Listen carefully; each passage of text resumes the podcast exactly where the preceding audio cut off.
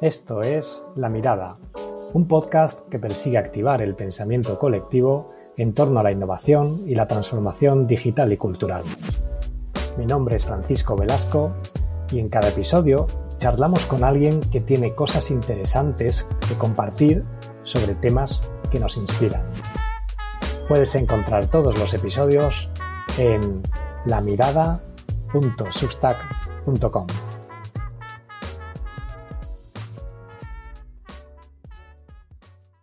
En el episodio de hoy vamos a hablar de algo que nos toca a casi todas las personas, que tiene que ver con el futuro del trabajo y la importancia de gestionar el talento para crear equipos y empresas que marcan la diferencia.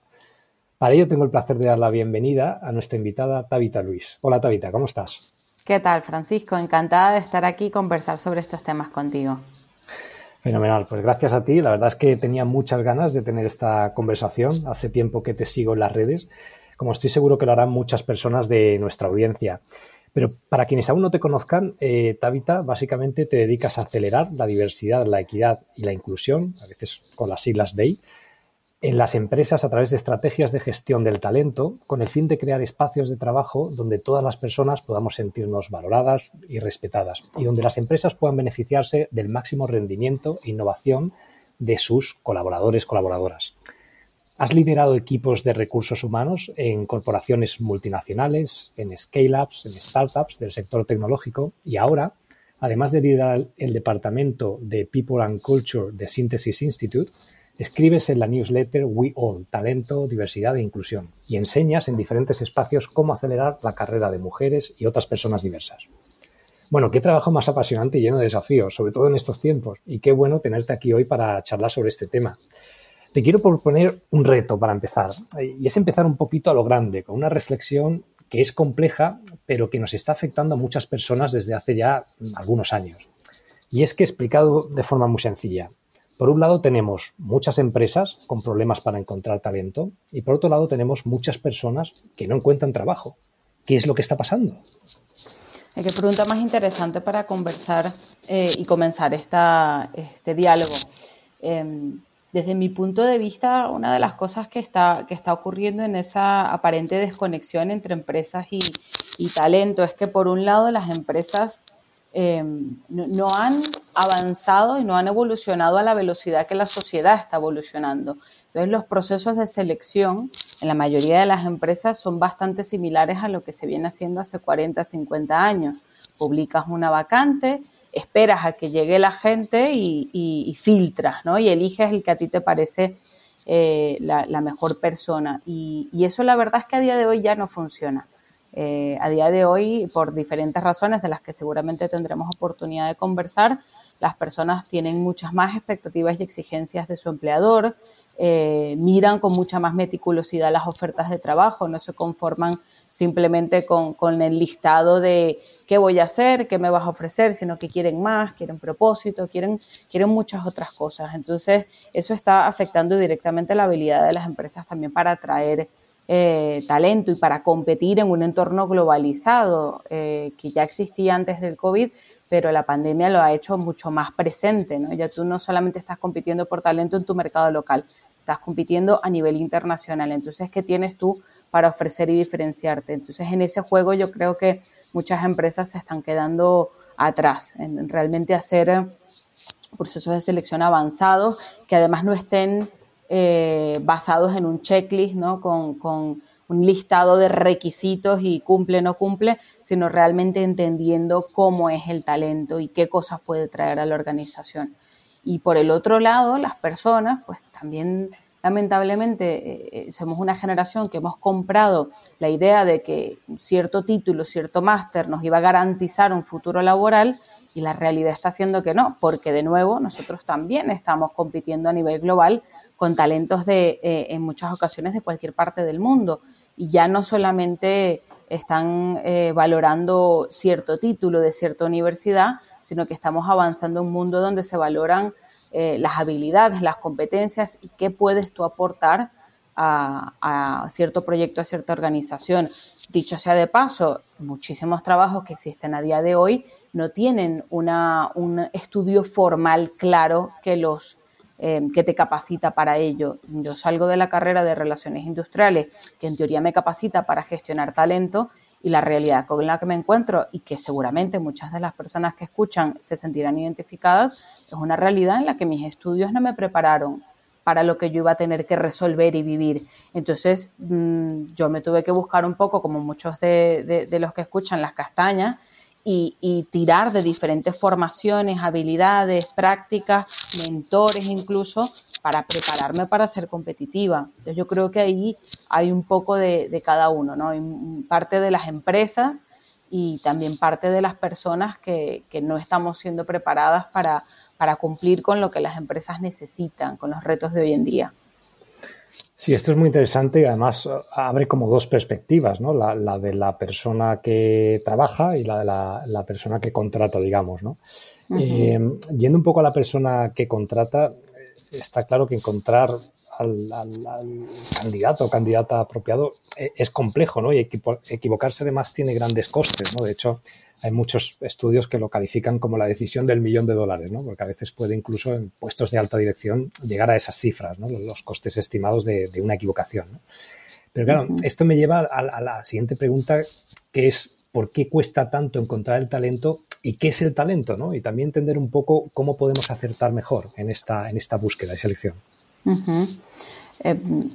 Yo creo que cuesta, cuesta mucho encontrar el talento cuando ah, nos aproximamos a la búsqueda del talento desde una perspectiva no metodológica, no rigurosa científicamente hablando, sino que nos aproximamos con el, pensamiento tristemente muy difundido de que cualquiera puede identificar talento sin entrenamiento, cualquiera puede hacer entrevistas, ¿no? Eh, y eso lo que resulta es en algo que yo suelo llamar una, una Tinder date, ¿no? Si tú en lugar de realmente hacer una entrevista científicamente rigurosa, haces una, cita, ¿no? Y la decisión que mm. tomas no es eh, quién es la persona más cualificada para este puesto, porque no, no te has preparado para tomar esa decisión, para recoger esas evidencias en ese proceso de selección, sino que has estado haciendo preguntas un poco de manera espontánea según lo que tu intuición te iba diciendo. Entonces, eso es una cita, tú sales de ahí eligiendo a la persona que a ti te parece mejor para el puesto, con la que tú más cómodo te sentirías, ¿no? Y eso lo que resulta es en, malos procesos de selección, donde eliges a la persona con la que tú te sientes más identificado por un sesgo inconsciente de afinidad, por ejemplo, eh, y por sesgos inconscientes de, confirmación, donde tú vas buscando, te, te, gusta alguien y vas buscando las evidencias que te confirman que esa persona es la adecuada, la correcta. Y no, no tienes un proceso estructurado realmente diseñado para valorar las competencias y habilidades de una manera rigurosa. Entonces, ¿qué pueden hacer las empresas? Algo que es muy sencillo, que requiere entrenamiento y conocimiento, pero que no, requiere un conocimiento tan complejo como para mandar cohetes al espacio, sino simplemente prepararte, estructurar el proceso de selección, eh, escribir un guion en el cual tú vas a, a, seguir durante todos los procesos y todas las entrevistas y que ese guion te va a ir llevando a obtener evidencias que tú luego vas a poder categorizar y decir si esta persona estas cinco competencias que yo he definido que son necesarias para el rol, las tiene en tal o cual medida, porque yo he hecho estas preguntas que he diseñado concienzudamente y las respuestas que me ha dado me han dado evidencia o no. ese proceso rara vez se hace en las empresas y mientras más pequeña la empresa, menos se hace ese, ese, ese tipo de entrevistas, porque además pues tenemos a lo mejor departamentos de recursos humanos que son más administrativos, que tienen menos poder de influencia dentro de la organización y tenemos directivos y directivas pues que a lo mejor eh, se ponen en una posición un poco, yo la llamo de arrogancia, ¿no? De bueno, yo, ¿cómo no voy a saber yo cuál es el talento adecuado para mi equipo, ¿no? Entonces yo creo que tiene, tiene mucho que ver con eso y la solución, como te digo, es sencilla, es estructurar el proceso, diseñar preguntas que realmente te den evidencia. Yo todavía a día de hoy escucho managers preguntando cosas como, ¿cómo harías X cosa? ¿Cómo te gustaría un entorno de trabajo? ¿Qué harías si se te presenta tal situación? Y ninguna de esas preguntas realmente te dice nada sobre competencias reales. Bueno, luego tienes las peores, ¿no? Las preguntas tipo brain teaser, que, que son tipo, ¿cuántos aeropuertos hay en Italia? ¿Cuántas ventanas hay en la ciudad de, ¿no? que supuestamente están eh, intentando eh, darte pistas sobre el proceso de pensamiento de la persona. No hay evidencia científica de que ninguna de esas, em, de que ninguna de esas eh, preguntas te lleven a un conocimiento real sobre las competencias. Las que sí te llevan a conocimientos reales son las que llamamos preguntas comportamentales eh, o situacionales, del tipo, dame un ejemplo de una ocasión en la que has tenido que enfrentar esta situación. Esas preguntas sí te llevan a entender las competencias de la persona. Hay infinita bibliografía sobre el tema que puede ayudar a cualquier persona que esté escuchando a diseñar un guion de entrevista que realmente te lleve a saber cuáles son las competencias que esa persona está demostrando con un cierto nivel de rigurosidad. Interesante, además me recuerda a, muchos casos en los que he estado en esa parte ¿no? de la mesa donde estás contratando y, bueno, donde vas teniendo un aprendizaje también, aunque también es cierto que hay un tema ahí de la, de la afinidad que, que bueno, que, probablemente también tiene un valor, porque al fin y al cabo tienes que tener afinidad con la persona que vas a contratar. ¿No, piensas que este es un elemento relevante? Eh, sí y no. Tienes que, tienes que llevarte bien en el sentido de que tiene que ser una persona capaz de trabajar con otros, capaz de eh, conectar con otros a un nivel humano, pero no necesariamente tienes que llevarte bien, no tienes que irte de cañas con esa persona. Eh, si además de hacer bien el trabajo te puedes ir de cañas porque te sientes confortable, eso es un plus.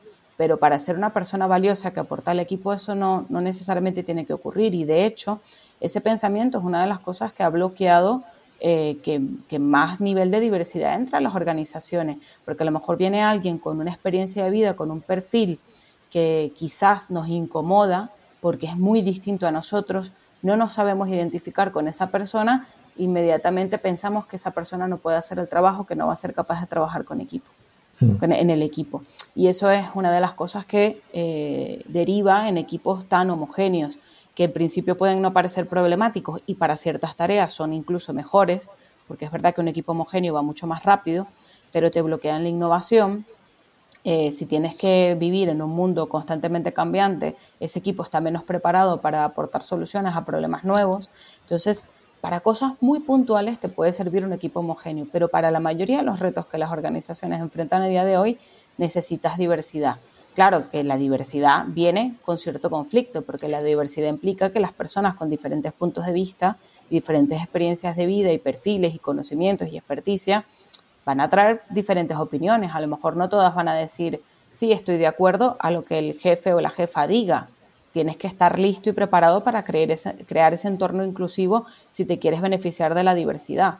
Pero un equipo homogéneo a día de hoy está muy poco preparado desde mi punto de vista y lo que nos dicen los eh, numerosos estudios para enfrentarse a los retos que, que significa el mundo del trabajo a día de hoy. Sí, sí, sí, entiendo, entiendo. Y ahora, yendo un poco a la, al otro lado de la mesa, ¿no? la persona que al final está siendo entrevistado va a empezar a trabajar. Eh, al final, y quizás es conectando también con, el elemento generacional, ¿no? Eh, y, enlazando también con fenómenos como el silent quitting, eh, que al final, básicamente, además tengo muchas conversaciones con, con, amigos en este sentido que, que, tienen la percepción de que las personas más jóvenes pues no tienen interés, no tienen motivación entonces, la, cuestión aquí que te planteo es, ¿están las nuevas generaciones realmente menos motivadas o preparadas? O, y, por otro lado, ¿cómo podemos entenderlas mejor, básicamente, para, que opere mejor este, este contrato relacional, digamos? Qué buena pregunta. Bueno, las nuevas generaciones yo creo que siempre tienen esta cualidad de interpelar a las antiguas y eso siempre es incómodo, ¿no? Yo creo que de toda la vida siempre se dice, los jóvenes de hoy en día ya no hacen X eh, si buscas información, eso se viene diciendo desde hace 200, 300 años. O sea, creo, el otro día leía, no sé si Sócrates también decía, los jóvenes de hoy en día ya no respetan a sus mayores. ¿Por qué? Porque nos interpelan y al interpelarnos, pues también nos hacen ver las cosas que nosotros podríamos mejorar y que no, no hemos mejorado en, en, la oportunidad que nos tocó, ¿no? Entonces yo creo que ahí es necesario un diálogo eh, y antes de ir a eso, sí quería como hacer también un comentario que el, acuñarlo de silent quitting, algo que existe de toda la vida, me parece poco apropiado, ¿no? Hablar de que las, las personas a lo mejor no están conectadas con su trabajo, con su empresa, no es algo nuevo. Se le dice silent quitting porque de repente parece que eh, la pandemia fue una suerte de, de freno para muchos de nosotros que nos hizo realmente poner en valor las cosas que son importantes. Nos recordó eh, la cercanía de la muerte, posiblemente, de la enfermedad, de cosas en las que el día a día no pensamos y que ponemos en pausa. Y, a lo mejor aceptamos cosas que una vez reflexionado y pensado decimos, uff, igual ya no quiero trabajar en este sitio donde tengo que hacer 60 horas a la semana, igual ya no quiero trabajar con este jefe que me maltrata, que no me valora, eh, que a lo mejor en el día a día sin parar pues no nos, no nos da tiempo ni, ni espacio mental a plantearnos pero existe de toda la vida y lo hemos experimentado muchos de nosotros simplemente con el nombre de mm, voy a hacer lo mínimo. Que ah, me siento defraudado, me siento decepcionado, voy a hacer lo mínimo. Bueno, vamos a llamarle silent quitting. Ahora, ¿qué pasa con las nuevas generaciones? Que quieren cosas muy distintas. bueno, yo pertenezco a la generación millennial eh, un poquito más adulta ya, eh, pero bueno, también he trabajado mucho por estar en, empresas fundamentalmente jóvenes. Cuando entré a Too Good To Go, por ejemplo, en el 2020, en plena pandemia, en la media de edad eran 24 años. Eh, o sea, que, tengo experiencia trabajando con nuevas generaciones y yo misma me he sentido interpelada.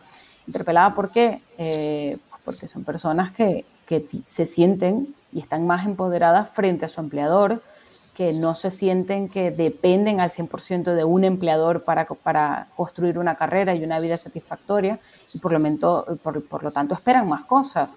¿Qué cosas? Bueno, justo eh, Deloitte acaba de sacar recientemente un informe que, que estuve leyendo esta semana con algunos datos interesantes. Ellos, bueno, sobre todo se concentran en, en mercados de, de, lo que podríamos llamar mundo desarrollado, Em, y cuando analizamos esos datos vemos que una, la principal eh, razón por la cual eligen la organización en la que están en este momento es por el balance vida-trabajo.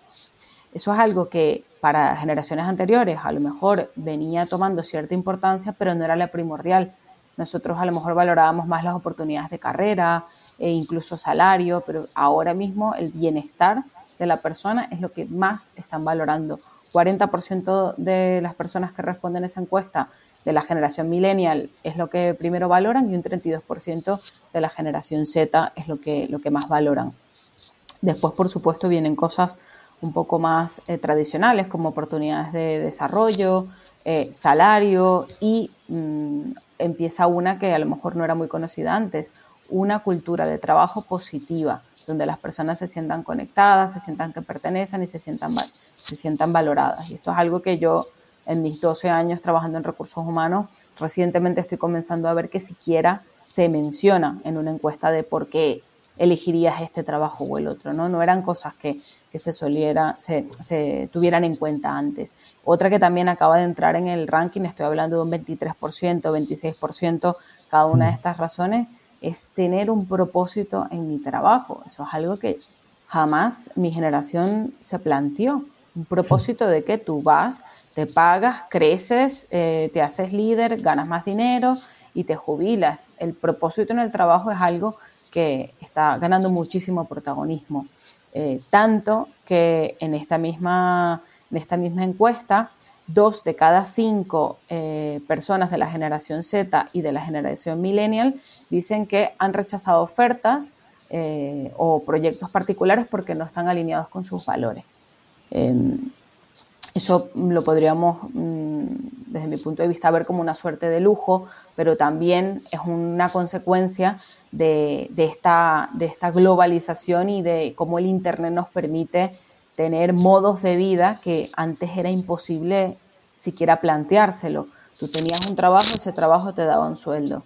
Ya, ahora la gente, pues mm, las nuevas generaciones se, tienen diferentes fuentes de ingresos, tienen diferentes, em, diferentes proyectos, eh, lo que llaman side projects o proyectos personales mm. paralelos a, lo que es un trabajo eh, principal. Y eso también resulta en yo dependo menos de mi empleador, con lo cual pues voy a elegir trabajar, voy, yo voy a ser el quien elija con quién trabajo y cómo, ¿no? Entonces yo creo que esas son cosas que, a la hora de entender a las nuevas generaciones hay que tener mucho en cuenta. Eh, hay que respetarles también y, yo creo que desde algún punto de vista reconocer y valorar que están dando pasos agigantados hacia una manera de trabajar mucho más humana, mucho más eh, eh, amorosa consigo mismo, ¿no? ¿no? No entregas tu vida entera a una organización los próximos 20 años. Eso ya es impensable. O sea, mm. más de cinco años para el mismo proyecto para una de estas personas es algo ya mm, eh, excesivo, ¿no? ¿Qué tanto puedes aprender en ese mismo puesto, con ese mismo proyecto, en ese mismo producto? Esas son preguntas que, que estas generaciones, que yo misma también me hago, ¿no? Y, viene también por este shift en el poder. El poder ya no lo tiene la empresa.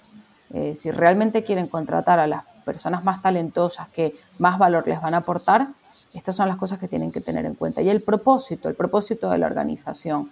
Em, las empresas a las que más les está costando contratar son empresas que hacen cosas que como sociedad ya, ya son bastante éticamente cuestionables. Una tabacalera, seguro que no tiene capacidad para atraer a los mejores talentos tecnológicos, por ejemplo. Eh, la gente en tech, que donde hay, eh, si no me equivoco, eran eh, dos trabajos para cada persona capacitada en tech a nivel mundial, se puede dar el lujo de elegir y dirá, pues yo por qué voy a trabajar con una tabacalera si pudiendo trabajar con este otro proyecto educativo, o porque voy a trabajar con gaming, por ejemplo. Yo a veces pregunto en mis redes sociales, bueno, ¿con qué sector nunca trabajaría? Y uno que suele salir mucho es el gambling, ¿no?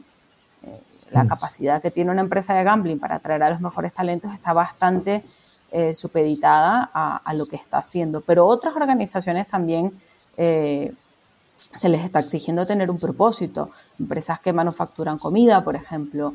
Eh, bueno, mm, si la comida no es saludable, pues la, gente también pues, tiene una exigencia, las personas a la hora de trabajar con esa empresa respecto de, bueno, qué estás haciendo para compensar esto o para que tus productos sean más saludables. Entonces, todas esas cosas tienen un impacto alto y nos interpelan a nosotros, ¿no? Y a veces nos hacen sentir incluso un poco juzgados porque decimos, bueno, si yo sí pude trabajar para la tabacalera, ¿por qué tú no vas a poder? Bueno, eh, es el progreso, amigo, como dicen en el medio, es el progreso, amigo. Sí, no, es, es, muy interesante además lo que comentas del, del propósito, ¿no? Porque además eh, nosotros esto lo, lo, vemos muy a menudo, ¿no? Que, que, hay, que hay empresas y organizaciones que básicamente es como si perdieran el norte, ¿no? En algún momento, ¿no? Y acaban centrando sus objetivos en, la maximización de los beneficios y no en la causa que tiene que haber detrás, ¿no? Y muchas veces con esto, pues bueno, se pierde, se pierde esa atracción, aparte que se pierde como alma, ¿no? En las organizaciones. Entonces, a veces sí que es bueno incluso parar y replantearse esto, que va más allá ya de la gestión de las personas y, y los recursos, ¿no?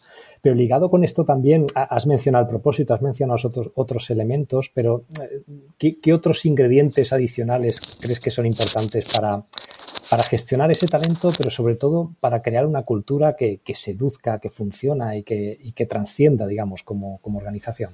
Bueno, la cultura como, como, valor intangible es compleja ¿no? de, de, medir y de entender, pero yo creo que hay cosas simples que, que cualquier persona puede implementar y que sin lugar a dudas van a crear una cultura que atraiga a gente, ¿no? La primera, tratar a las personas como adultos, confiar en ellos, no pretender decidir sobre todos los aspectos de su vida como si no fueran humanos, como si fueran niños pequeños, ¿no? Yo ahora veo, por ejemplo, que, eh, bueno, primero lo de forzar a la gente a ir a la oficina cuando durante dos años trabajamos de manera súper eficiente y productiva desde casa, eh, pues me parece una manera de infantilizar a las personas, porque les estás diciendo, bueno, no confío, ¿no? ¿Qué estarás haciendo en tu casa? Y bueno, eh, eso también habla de un fallo de, la gerencia, ¿no? ¿Cómo estás midiendo el, el, progreso de la persona? ¿Estás midiéndolo por los resultados que entrega o por el tiempo que está sentado calentando la silla? Entonces, querer a la gente en la oficina, supervisarla, ahora incluso están desarrollando e implementando software para controlar todo lo que haces en el ordenador. Eh, mm. Bueno, todas esas medidas infantilizan a las personas y las alejan de cualquier tipo de sentimiento positivo hacia esa organización.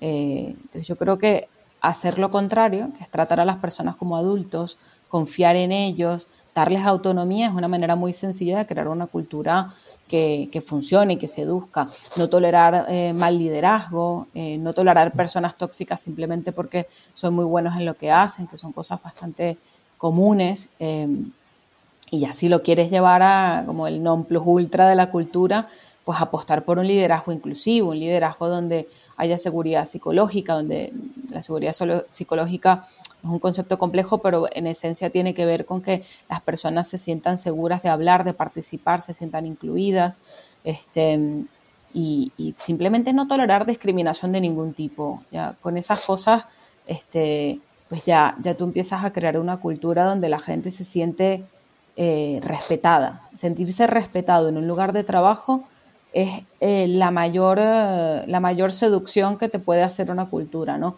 No hay suficiente dinero para sacarte de un sitio donde tú sientes que te tratan como un humano y donde se te valora y donde se te respeta como, como individuo. Hmm. No, esto, esto es muy interesante porque además también me recuerda a, ciertas metodologías de trabajo que existen hace años, ¿no? como las, las metodologías agile, etcétera, que, que, muchas veces impulsan esas formas de trabajo donde al final hay que confiar en el equipo, es decir, no, hay que infantilizar. O sea, me quedo con eso que has puesto como titular, porque creo que es bastante interesante. Y, ligado a esto hay otro elemento ¿no? en el entorno del, trabajo que tiene que ver, bueno, los propios espacios, ¿no? Aunque quizás puedan tomar menos relevancia por todo el tránsito al, online que vamos haciendo, pero mm, ¿qué papel juegan estos espacios? ¿Es efectivo, no sé, poner un futbolín? Que hay quien le da por poner un futbolín, por ejemplo, en, las empresas.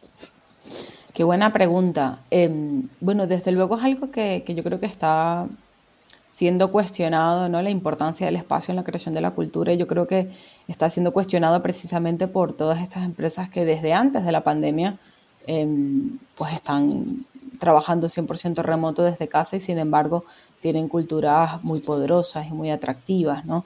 Eh, puedo pensar recientemente Sketch. Sketch es un sitio donde han hecho una reestructura y, ha sido pública y han compartido públicamente lo que han hecho y, todas las personas, incluso las que estaban saliendo, no tenían más que palabras positivas eh, sobre esa empresa. Em, y es 100% remota desde antes de la pandemia, eh, desde hace más de 10 años, si no me equivoco. Entonces yo creo que está siendo cuestionado el, el para qué los espacios físicos, pero sí es cierto que el espacio físico se vuelve algo fundamental, especialmente para las personas que inician su carrera, ¿no? Por diferentes motivos. Primero, porque ahí hay una interacción y un compartir con personas más senior que actúan de, de, mentores en muchos casos y de, y de personas que te, que te pueden ayudar a acelerar tu carrera. Eh, y también por cosas más prácticas como que pues, quizás sigo viviendo con mis padres, no tengo un espacio confortable para trabajar en casa, con lo cual la oficina se vuelve un sitio muy importante para mí. Creo que lo clave en crear la cultura, diseñando los espacios, es ser inclusivo. Yo, perdón por dar tanto la chapa con esto, pero eh, estoy convencida de la importancia de la inclusión para, para crear espacios realmente eficientes, efectivos y que generen valor para la organización. Entonces, claro, el futbolín, pues a lo mejor para un grupo de personas reducido puede ser interesante, pero no a todo el mundo le, le, aporta gran cosa el futbolín. Y luego encima es mucho más irónico cuando me pones el futbolín, pero en esa empresa he hecho 60 horas a la semana y entonces el futbolín está ahí eh, cogiéndote la araña. Creo que hay que pensar en, en, cómo incentivar la socialización dentro del trabajo adaptado a todo, todo tipo de personas, ¿no? Y en esto no solo incluye el futbolín, incluye también las cañas, por ejemplo, que es bastante común en, muchísimas empresas, en España en particular, que la socialización está siempre como girando alrededor de pizza y cañas, ¿no? Y bueno, ¿qué pasa con la persona que no bebe alcohol? ¿Qué pasa con la persona que se está recuperando de alcoholismo, por ejemplo? Eh, mm. ¿Cómo se va a sentir si, si toda la socialización es una fiesta, una, un after work? Eh, ¿Qué pasa con las personas que tienen familia o que cuidan de otros, que no se pueden quedar después de las seis de la tarde? Esas personas las excluimos porque no, no les estamos dando la oportunidad de, socializar o no en las mismas condiciones. Eh, las personas que, yo por ejemplo, esto lo empecé a ver porque yo he sido una promotora de after work, yo no, no, no eh, yo creo que es sano también reconocer que todos estamos en este proceso de aprendizaje. No hace mucho, ¿eh? en la primera startup, eh, yo compré esa historia de generar cultura a través del futbolín y las cañas. Y una cosa que veía curiosa que no había pensado antes es que las personas que, por ejemplo, eh, son muy saludables, hacen deporte y tal, no siempre quieren beber alcohol, no siempre quieren comer pizza. Entonces, ¿cómo creamos esos espacios para que todas las personas, independientemente de su origen, de su experiencia de vida, de sus cargas familiares, puedan sentir que tienen suficientes espacios de interacción social, que no están siendo excluidos porque solamente pensamos en un tipo de socialización? y eso es complejo y requiere, eh, requiere también pues eh, diseñar los espacios y bueno, diseñar los espacios también para los diferentes tipos de trabajo que eh, de repente compramos rápidamente la historia de los open spaces para todo y, ya sabemos que son terribles para el trabajo que requiere concentración y que las constantes interrupciones hacen que la gente pierda mucho el foco y que no sea realmente productiva. Entonces hay que diseñar los espacios no solo que se ven bonitos en la fotografía, sino también los que son prácticos y efectivos para las diferentes etapas de y los diferentes tipos de trabajo que todas las personas en la organización realizan. Eso también es complejo.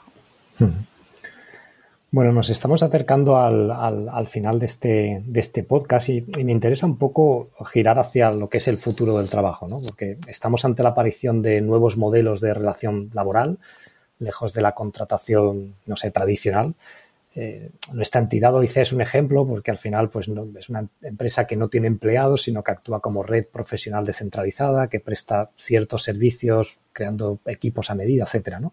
Pero también hay otras tendencias como el, crecimiento de la base de autónomos, cada vez más personas que están en este, en este modelo, el aumento del trabajo remoto, la internacionalización. Lo que te quiero trasladar es eh, cómo ves el futuro del trabajo y sobre todo cómo ves el futuro de las, competencias de liderazgo que tienen que tener los líderes del futuro para poder gestionar todo este tipo de entornos que se vienen encima. Bueno, mira, yo, yo estoy muy eh, de acuerdo con algunas de las cosas que has comentado como tendencias del futuro del trabajo y comienzo comentando que creo que modelos como hoy se van a ser cada vez más frecuentes, ¿no? Yo veo un futuro donde las personas no vamos a dedicar todo nuestro tiempo y energía a un solo tipo de actividad o empleador, sino que vamos a cada vez más diversificar la cantidad de proyectos en los que colaboramos, ¿no? Y, y eso con el afán de satisfacer esa necesidad que tenemos de, de novedad, de propósito y, y, de la velocidad también, de, de, de cómo queremos avanzar nuestras carreras.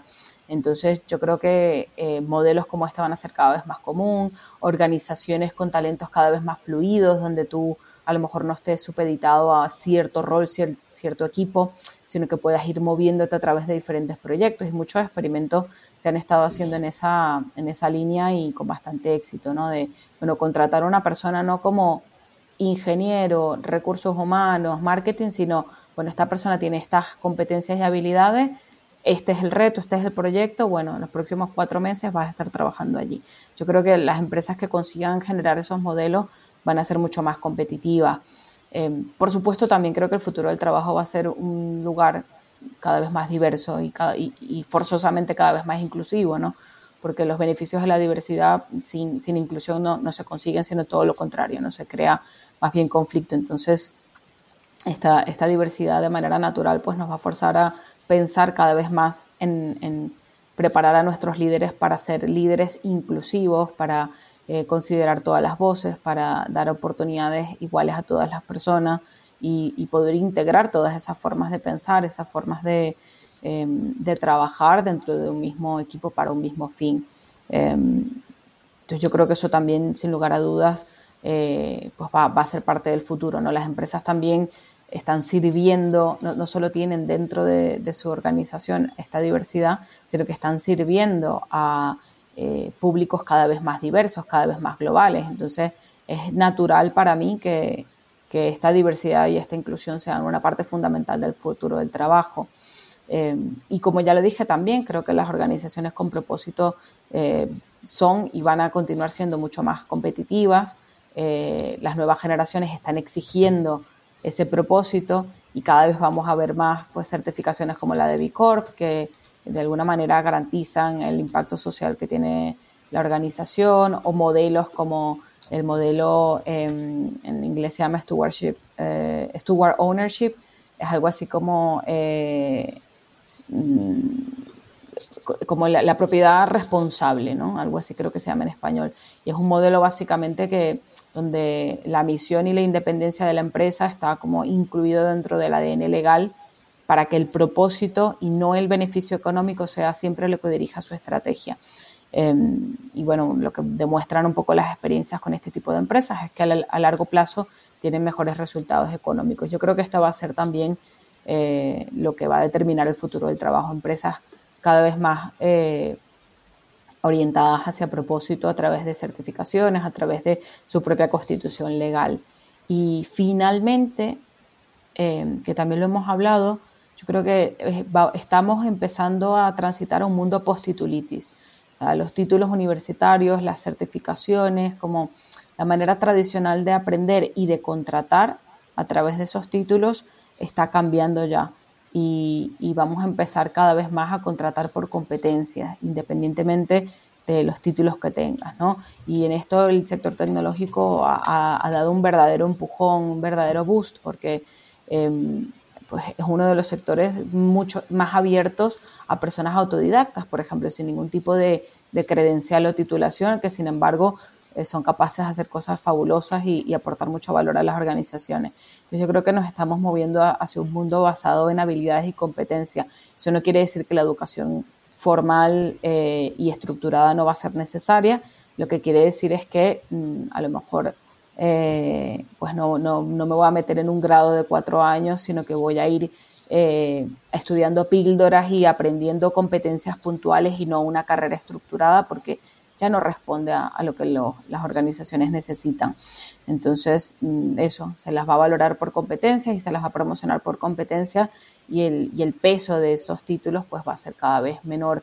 Y eso va a requerir y exigir de los líderes pues también mucha formación y entrenamiento en cómo valorar a la gente por sus habilidades y sus competencias eh, y, no pues por estas credenciales, por estos títulos, por estas em, por estas formalidades ¿no? que a día de hoy eran tan, tan comunes.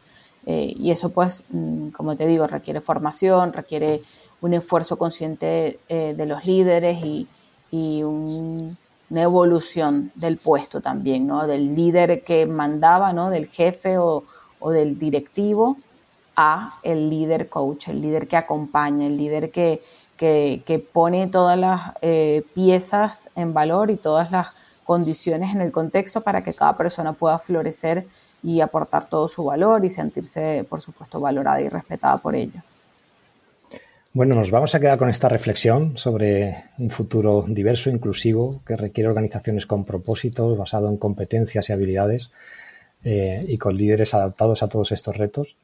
Eh, ha sido todo un privilegio tener esta conversación contigo y además me gustaría aprovechar para darte la enhorabuena por toda la labor que estás haciendo, que es mucha a nivel de divulgación y de aportación de valor acerca del talento, la diversidad y la inclusión. Además, como continuidad de este podcast, eh, eh, hemos iniciado un hilo en LinkedIn para que quien lo desee pues, pueda participar y, y, contribuir a este debate. Así que muchas gracias, Tabita, por tu tiempo y por inspirarnos acerca de este tema. Muchísimas gracias a ti, Francisco, por la invitación y por eh, abrir estos espacios tan necesarios para, continuar esta divulgación ¿no? y crear juntos ese futuro del trabajo mucho más humano y, y mucho mejor para todos. Gracias. Y si os ha gustado esta conversación, podéis suscribiros en nuestro canal de publicaciones lamirada.substack.com. Hasta otro día.